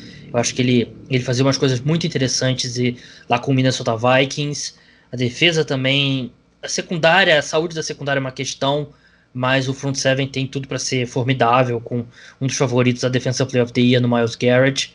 E, e eu acredito no talento do Baker Mayfield. Eu acho que ele tem potencial para ser, sei lá, um dos sete melhores quarterbacks na NFL por aí. Eu acho que ele é um quarterback especial, sim. E eu acho que vai ser um time muito competitivo. Não sei quão longe vai, mas eu acredito que o Cleveland Browns vai ser o segundo colocado nessa divisão. É, eu tô com você, concordo com tudo que você falou. É, já falamos bastante sobre essa questão do ano antes, e se a gente estava empolgado com o Browns ano passado, ele se encaixa nisso e, e, faz com que esse ano seja o certo, não tem a menor dúvida. Garante. eu, eu tô, tô, garantido aqui, cravando o Browns nos playoffs. Não, assim, eu tô brincando, mas é, para mim foi o, o primeiro wildcard que eu coloquei da FC, sem dúvida, assim, eu ranquei o squad, depois eu falei, ah, Browns, agora eu vou ver os outros. Foi basicamente isso. Até porque a AFC é, como a gente falou, teve uma queda de, de talento de 2019 para cá. E realmente está é, tá bastante aberto. E eu, o Browns, para mim, é um dos times mais. Pô, é difícil falar isso, mas é um dos times mais seguros da, de se apostar pro wildcard, sabe? Em termos é de muito, talento, é um dos mais talentosos. Exato, em termos de talento, cara. A não ser que a camisa pese, eu, eu vejo muito, muito difícil o Browns ficar de fora dos playoffs pela competitividade e porque o time é muito talentoso, sim. Sobre o Pittsburgh Steelers, é... eu acho que o seed 7 dessa, dessa conferência vai ter uma briga bem por baixo, né? Não, não vejo grandes forças, eu acho que tem uma queda considerável, salvo uma surpresa que provavelmente vai ter surpresa na temporada. E o Pittsburgh Steelers ele é um time que teve uma defesa muito forte no ano passado ela não vai ser tão boa porque uma defesa que foi muito forte, contando com muitos turnovers, né? E turnover é muito sorte e varia de um lado para o outro. É, mas eu acho que, mesmo que o Big Ben não seja o Big Ben, se ele for 80% do Big Ben, ele é bem melhor do que Mason Rudolph e Devin, e Devin Rodgers, né? Então, eu acho que esse ataque pode ser bem melhor e compensar essa provável queda na defesa. A defesa ainda vai ser muito boa, só que não vai ser aquele nível absurdo é, da, sei lá, da segunda metade da temporada do, do, do Pittsburgh Steelers. E eu acho que vai ser suficiente. Eu vejo, é, eu vejo essa vaga com um time 9-7 por aí. E eu acho que vai ser o Pittsburgh Steelers. Mas disso que você falou, quanto você confia que o Big Ben vai jogar 80% do que ele já foi? É um risco, mas se você analisar os, os outros times que eu estava pensando aqui para para essa vaga, né, como o Miami Dolphins e New England Patriots. Eu quase e... coloquei o Dolphins, sabia? No lugar do Chargers, quase coloquei. Eu quase coloquei o Miami Dolphins no lugar do, do Pittsburgh Steelers, mas a gente vai falar do Dolphins é, então, exato. Mas tem um grupo de. tem uma massa uniforme aqui nesse disputando o Wild Card, ou até o topo da AFC Leste também, que tá bem fraco, a gente vai falar depois. Mas eu, eu acho que o Big Ben, ele não precisa ser o Big Ben, ele pode ser uma versão limitada que ainda vai ser melhor do que muito dos, dos quarterbacks que são titulares na NFL, e eu acho que vai ser suficiente. Já que a gente já deu um baita spoiler, vamos falar da, da AFC Leste é, logo, que para mim disparada com folga a pior divisão da NFL hoje. E tem um grande. Aquela expressão, né? Um elefante na sala, né? Que é o New England Patriots. O que será do New England Patriots? E eu já adianto, eu não tenho New England Patriots nos playoffs. Eu acho eu que os Patriots. Eu acho que os Patriots ficarão fora dos playoffs. Eu coloquei o Buffalo Bills vencendo essa divisão. E você? Também. Mas eu me senti péssimo de fazer essa escolha, porque eu não confio nesse time do Buffalo Bills. Eu acho que é muito mais por uma ausência de um time melhor na divisão do que por confiar no Buffalo Bills. Eu, eu acho que eles têm um head coach excepcional, um excelente general manager, montaram um excelente elenco, mas ano após. Eles carregaram o, o Josh Allen aos playoffs na última temporada e todo ano ter que carregar o seu quarterback aos playoffs é complicado. Eu não confio que. Eu não acho que ele nunca vai ter um nível de. Ele nunca vai ser preciso o suficiente, nunca vai ser um bom quarterback o suficiente para ser um titular ali é, do top 20. Eu, eu não confio nada no Josh Allen e eu ficaria muito surpreso se ele se tornar um franchise quarterback de verdade. Os Bills eles fizeram certo, eles montaram o melhor time possível e esse ano eles vão ter uma avaliação muito definitiva do que, que o Josh Allen pode fazer. E ano passado eu acertei, muita, muita gente riu lá, até do podcast FA hoje, riram de mim quando eu botei o Buffalo Bills nos playoffs, mas ele acabou indo. E eu boto eles vencendo a divisão, não me sinto bem por isso, mas acho que é muito mais ausência de um outro time do que é, confiança em si no, no Buffalo Bills, principalmente no Josh Allen. Olha, eu vou discordar de você na questão da confiança. Eu coloquei o Bills completamente convicto. Porque desde que o do Sean, Sean McDermott assumiu o Buffalo Bills, ele já carregou é, Tyrod Taylor para os playoffs, já carregou o próprio Josh Allen para os playoffs, e eu não consigo ver uma versão do Josh Allen em 2020 pior do que foi o Josh Allen em 2019 e o Tyrod Taylor, acho que em 2018 ou 2017, não me lembro o ano. 2017. 17, né? Então eu não consigo ver o Josh Allen jogar pior do que foram essas últimas, é, essas últimas atuações. Então, eu, eu, o time do Bills ele é muito bom. Ele é realmente muito completo. Trouxeram o Stephon Diggs para corpo de recebedores, a linha ofensiva é muito boa, a defesa é sensacional, tem uma ótima secundária. E assim, é, eu claramente, eu, eu não é que eu vejo ele como um craque, mas eu vejo o Josh Allen melhor do que você, Gabriel. Eu tenho mais, mais confiança nele, o que não quer dizer que eu, ele é top 10 para mim, óbvio que não, mas eu confio um pouco mais no Josh Allen, eu confio muito no elenco do Bills e mais ainda no Sean McDermott. Então, eu, quando eu fui olhar a FC Leste, eu marquei Bills é, campeão de divisão sem menor problema. E aí eu comecei a pensar em, em, na Seed 7 e eu considerei o Dolphins mais do que o Patriots. Também. Eu, eu, eu cogitei os dois, mas eu cogitei o Dolphins acima do Patriots. Eu falo assim, pode acontecer do Cam Newton jogar muito, a gente é, viu que ele vai ser o QB1 do time, já anunciou, o que era óbvio, né? É. Para alguns torcedores, mas assim, era óbvio. Mas eu não consigo ver, mesmo que ele fique saudável. Tá, se ele voltar a ser o Ken Newton de 2015, tudo bem, mas assim, eu não acredito que vai acontecer. E não acredito que, ele, que, o, que o Patriots vai jogar o suficiente para derrotar, nem derrotar o Bills na divisão, muito menos, né? Ou ir pro wildcard. Eu não, não consigo ver isso acontecendo. Então eu fui bem convicto no Bills. É, o Jets, acho que não precisa falar muito do Jets, e o Dolphins eu considerei, mas para mim o Bills está consideravelmente acima. É, os, eu acho que os Dolphins, eles estão no momento mais clima no time, né, de mais otimismo, né? Enquanto a gente viu os Patriots tem essa, essa transição e um monte de jogador na defesa que não vai que optou por não jogar. Enquanto o Dolphins é um time que superou as expectativas no ano passado e é, tem um baita de um head coach. E, mas eu ainda acho que. Quando eu cheguei a colocar o Miami Dolphins como seed 7, né? E eu gosto do que eles fizeram na defesa, principalmente na secundária.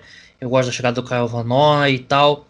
Mas, por mais que eu confie no Tua, eu acho que ele vai ser especial e eu acho que o Fitzpatrick é um, um cara que pode dar algumas semanas para ele no banco antes de entrar em campo. Essa linha ofensiva é um problema seríssimo para o Miami Dolphins, né? Ela foi uma das piores linhas ofensivas da história da NFL né, na última temporada. É uma linha que pode melhorar e ainda ser uma das três piores linhas ofensivas da NFL. E é uma linha que vai ter o Eric Flowers como titular, né? E eu, então, quem é torcedor dos Giants sabe o que, que isso significa. É. Lugar de fala aqui. Não é. Acho que não é ainda o ano dos Dolphins, porque. Mas o Tua, ele é um cara que ele, ele se arrisca muito, né? Ele não, não se protege muito bem. Não sei se colocar ele para jogar atrás dessa linha ofensiva é o ideal. Enquanto os Patriots.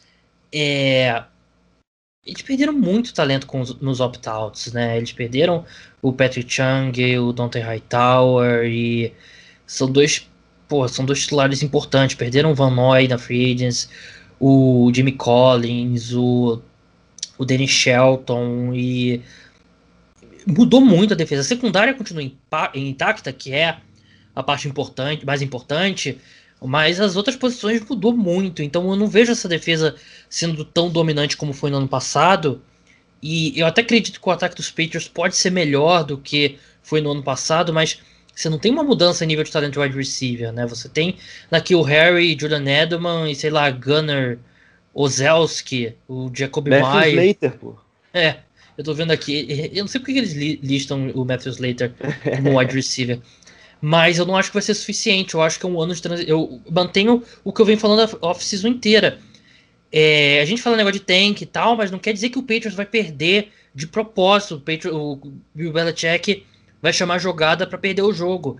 Mas os Patriots sabem que estão no ano de transição. Eles, eles tiveram aí por por 20 anos o melhor quarterback de todos os tempos. E não é um negócio que você pode estalar os dedos e continuar sendo competitivo. Eu não acho que isso é um absurdo encarar esse ano como um ano de transição. Se, sei lá, eles começarem bem o ano, ou ir numa divisão fácil, se eles estiverem com condições e com tudo, mas se não for tão bem, começar a fazer alguns testes, dar tempo de jogo para uns caras mais jovens e tal. Não é que você vai perder o jogo de propósito, mas é um, é um ano de transição. Eu assim, eu respeito muito o Bill Belichick, mas eu não acho que é o ano do Belichick. Eu não, quer dizer, não é o ano do Patriots. Eu acho que é, eles precisam reagrupar. E, e, claro, por se tratar de Patriots, é, pensando em 2021, Queiroz, é um time que vai ter bastante espaço na folha salarial.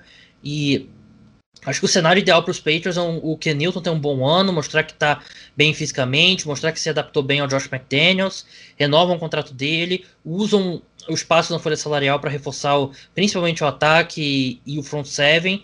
E a, a tendência é eles estarem ali, vencendo 10, 11, 12 jogos de novo em 2021. Mas acho que 2020 não é o ano deles. Eu concordo com você, tudo que você falou.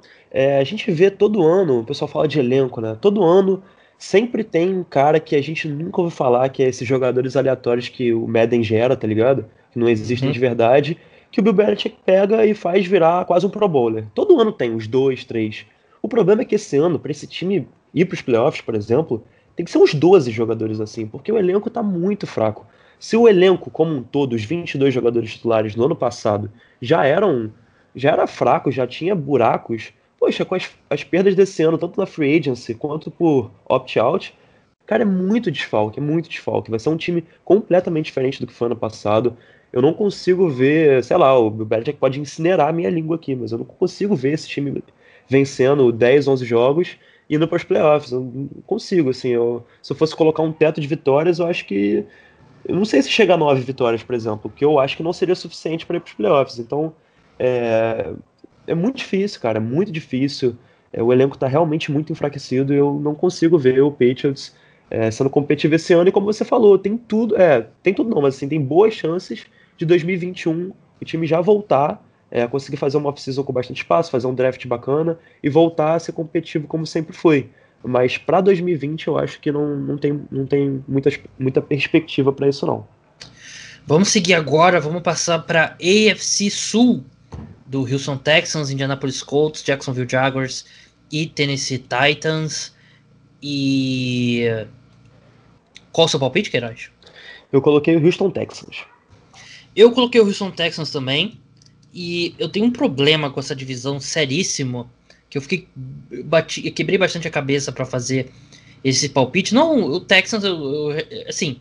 O Deshaun Watson é o melhor quarterback com folga nessa, nessa divisão. E tudo bem, a saída do DeAndre Hopkins atrapalha, mas eles têm uma boa profundidade na posição, né? Você olha o depth chart deles, É, eles têm o Brandon Cooks, o Will Fuller, o Randall Cobb, o Kenny Stills e o Kiki Couty. São cinco bons wide receivers e, sei lá, se três pelo menos deles ficarem saudáveis por jogo. O que é difícil. Mas assim, cinco, você conseguir três pelo menos saudável em campo por jogo, já é suficiente. Com uma linha ofensiva que melhorou no ano passado, com o Deshaun Watson, que para mim é uma super estrela, é suficiente para ter um ataque muito bom. Só que tem um problema nessa divisão. O calendário dos Colts é ridículo. O calendário dos Colts é muito fácil.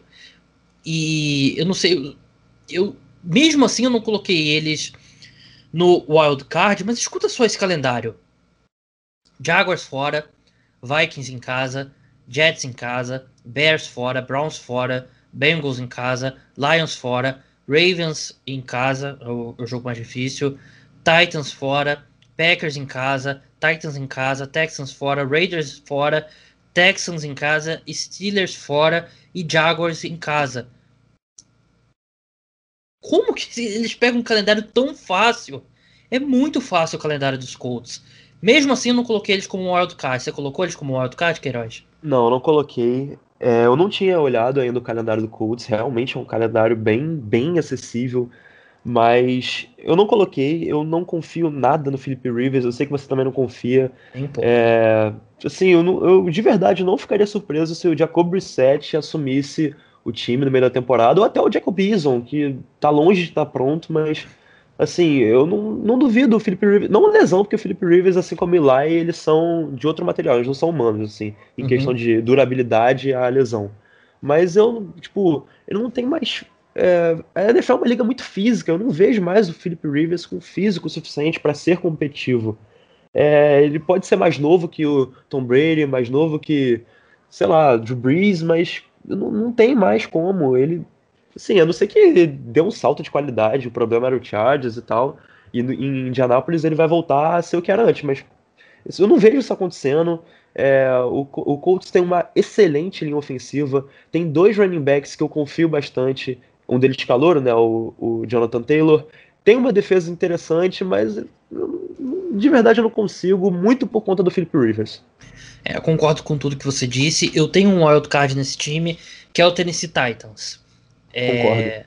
Eu coloquei o Titans como a seed 5 e é, assim, a gente, a gente falou muito, ah, regressão do Tannehill, regressão do Tannehill, regressão do Tannehill, mas ele tem espaço para regredir e ainda ser um quarterback muito bom porque no período que ele foi titular, ele foi literalmente um dos melhores quarterbacks da NFL. Ele jogou num nível absurdo. O, eles perderam o Jack Conklin, mas acho que é, é a única perda sentida mesmo nesse ataque. E eles ainda têm o Arthur Smith, que é um excelente coordenador ofensivo, e o calendário também é bem acessível, bem acessível né? É, o jogo mais difícil é contra o Ravens, fora, é parecido com o dos Colts. Então, eu acho que descartar os Titans é um erro. Eu acho que o Tannehill, ele pode jogar, ele pode cair de nível e ainda assim ser um dos 13 melhores quarterbacks da NFL na, última, na próxima temporada, dos 14, por aí na metade de cima. E com um excelente coordenador ofensivo e, enfim, eles estão na, a gente está gravando aqui na quinta-feira, pode ser que você esteja escutando e eles tenham assinado com o Jadavion Clown, que eu não acho que impacta tanto a, a campanha deles como um todo, mas é, ajuda. Mas eu, eu, acho que é um time que pode ser muito competitivo ainda. Eu, eu, acho que a gente se liga muito nesse negócio, ah, vai regredir, vai regredir, vai regredir.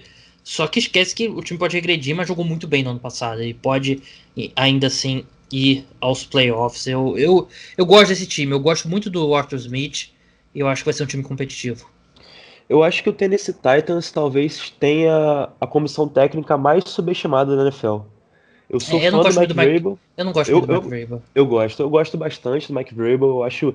É, foi, era um cara assim, que teve uma, uma carreira como treinador meteórica. O cara era jogador, do nada ele virou coordenador de posição, no seguinte ele assumiu a defesa, ele já é head coach em, sei lá, quatro anos, alguma coisa do tipo. Eu, eu gosto bastante dele. É, o Arthur Smith, eu, eu, já ouvi uma história dessa, desculpa se não for verdade, mas que ele é. Não sei se ele é filho de um milionário ou ele é milionário. Ele é filho do dono da FedEx. Ah, então. então, Sem pronto, então ele, ele tá como coordenador ofensivo porque ele é realmente fissurado por futebol americano. Ele é um ótimo coordenador ofensivo. Eu acho que ele, junto com o Vrabel, é uma excelente dupla ali na comissão técnica. E o Titans, apesar do, do Tannehill não morrer de amores por ele, realmente ele teve uma temporada no passado muito boa. Como o Gabriel falou, pode regredir, deve regredir com certeza, no mínimo a média, mas tem espaço para ser bom. É, mas o time ao redor dele é muito bom. A, a, a dupla de recebedor. O, o, talvez eu seja uma das pessoas que gosta do Corey Davis, uma das poucas no Brasil, sei lá. Ainda acredita. Eu, é, eu gosto do Corey Davis, Adrian Brown é sensacional. É, o lado esquerdo da linha ofensiva, da, é, o, o Taylor Lewan, o Roger Saffold, eles são muito bons. É, tem o John Smith, que é o Tyrande que o Gabriel é fã.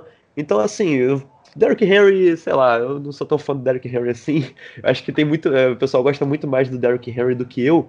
Mas é um running back competente. A defesa, eu gosto muito do grupo de linebackers. Já falei isso aqui no podcast. Sou fã do Rashan Evans e do Jalen Brown. Então, assim, eu acho que o Titans tem tudo para ir para os playoffs.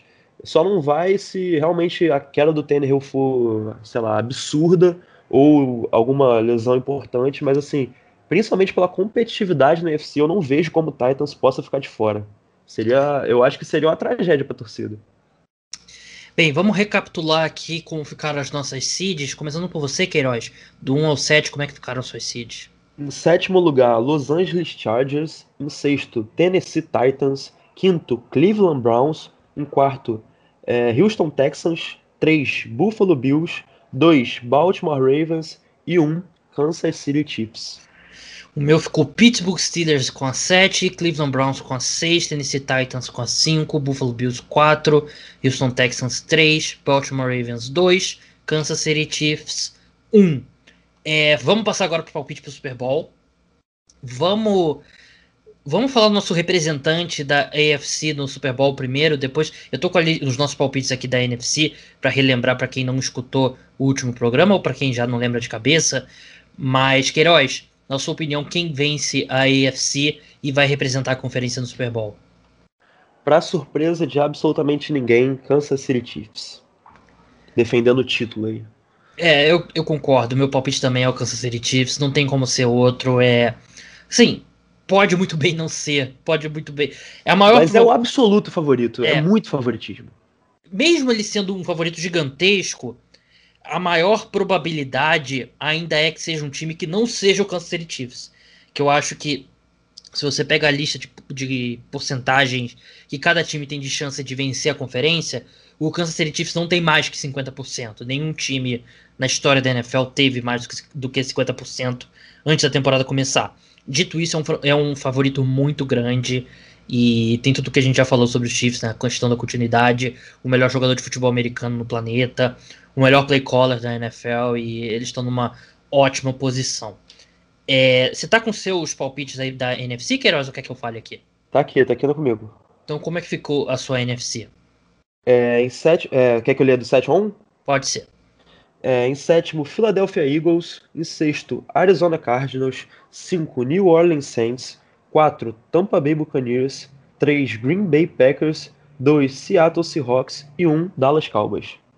O meu ficou Green Bay Packers 7, Philadelphia Eagles 6, New Orleans Saints 5, Detroit Lions 4, Tampa Bay Buccaneers 3, Seattle Seahawks 2, Dallas Cowboys 1. Queiroz, hora do vamos ver. Quer dizer, hora do vamos ver. Quem você acha que vai vencer a NFC completando aí o seu palpite pro Super Bowl? Bom, a gente ia gravar é, o podcast da NFC antes da AFC. É Só que o Gabriel fez um erro lá de Foi anunciar errado. É, anunciar é, errado. Bagunçou tudo. Sim. E como essa, é, a gravação foi adiada uma semana, deu tempo de eu pensar e mudar o meu palpite pro Super Bowl. é, eu, coloca, eu tinha colocado vencendo a NFC na semana passada, que não foi gravado, eu tinha colocado o Dallas Cowboys indo pro Super Bowl. E eu mudei de ideia e agora eu tô colocando o Seattle Seahawks. Pela a chegada do Josh Gordon mexeu com isso.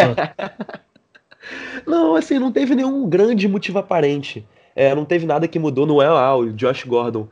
É, mas eu, sei lá, eu fiquei olhando para os elencos, aí eu fiquei pensando, será que porque eu tô muito em alta com o ataque do Cowboys. E eu ainda tô muito em alta para mim. O Dak Prescott é candidato a MVP, apesar do favoritismo óbvio do Mahomes. Mas o Dak Prescott vai ter um ano, para mim, gigantesco. E o Cowboys vai ter se arrependido de não ter pago ele. Eu venho falando isso a off-season inteira. Mas eu mudei de ideia. Não teve nenhum grande motivo para isso, mas eu tô, eu tô confiante no Seahawks, tô confiante no Russell Wilson. E eu acho que o Pete Carroll, no ano de pandemia, ele vai falar assim: ah, só se vive uma vez, vou, vou ser mais ousado aqui, mais ofensivo e, e vai dar certo. É, o meu palpite é o Dallas Cowboys. Eu, a gente já falou bastante sobre o Cowboys na última, no podcast da NFC. Eu acho que tem um talento, um nível de talento absurdo, tem a motivação extra do Dak Prescott e parece que não, mas tem a continuidade com a permanência do Kellen Moore como coordenador ofensivo e eu acho que esse time vai ter um ataque, para mim vai ter o segundo melhor ataque da NFL, atrás dos Chiefs. Enquanto o Seahawks, é, eu não consigo ver ele tendo essa, o Pete Carroll tendo essa essa atitude que você falou, Queiroz. Ele ele ainda limita muito o que esse ataque pode fazer com a insistência dele de correr em primeira, segunda descida toda hora e não arriscar a quarta descida, né? E tenta. Tem aquela. O, o, tipo de jogada run pass option, né? E a do Seahawks é run pass punch, né? Que corre, corre e passa e punch. Então, eu acho que ele limita muito o teto desse time, desse ataque. E, e por isso que eu acho que o Dallas Cowboys. Eu coloco o Seahawks como seed 2, mas eu acho que o Dallas Cowboys é, vai vencer a conferência. E eu teria que olhar aqui matchups e tal. Mas se eu tivesse que apostar numa final da NFC, eu colocaria nem Cowboys e Seahawks. Eu, eu colocaria Cowboys e, e Tampa Bay Buccaneers. É, eu não cheguei a, a fazer a, o caminho né, até o título. Eu só programei uma coisa no meu playoff da NFC. O confronto do Cardinals pro Cardinals vencer o jogo. O uhum. Cardinals hum. enfrentaria o Packers e venceria o Packers. É só isso que eu programei. É, porque eu preciso da minha aposta batendo aí. Eu vou ficar muito feliz se o Cardinals vencer o jogo de playoffs, muito feliz mesmo. Mas sobre o Seahawks, é, eu acredito, eu acredito não, tenho certeza que eu gosto mais do Pete Carroll do que você. Uhum. Eu não acho ele um técnico, nossa, excelente, um dos melhores técnicos da NFL, como ele já foi. Mas eu também não vejo ele tão, tão ruim assim como. Não sei se, se ruim é a palavra certa, mas tão Ultrapassado ele é, mas assim. Ultrapassado. Ultra, é, ultrapassado ele é, mas eu acho que ele não é.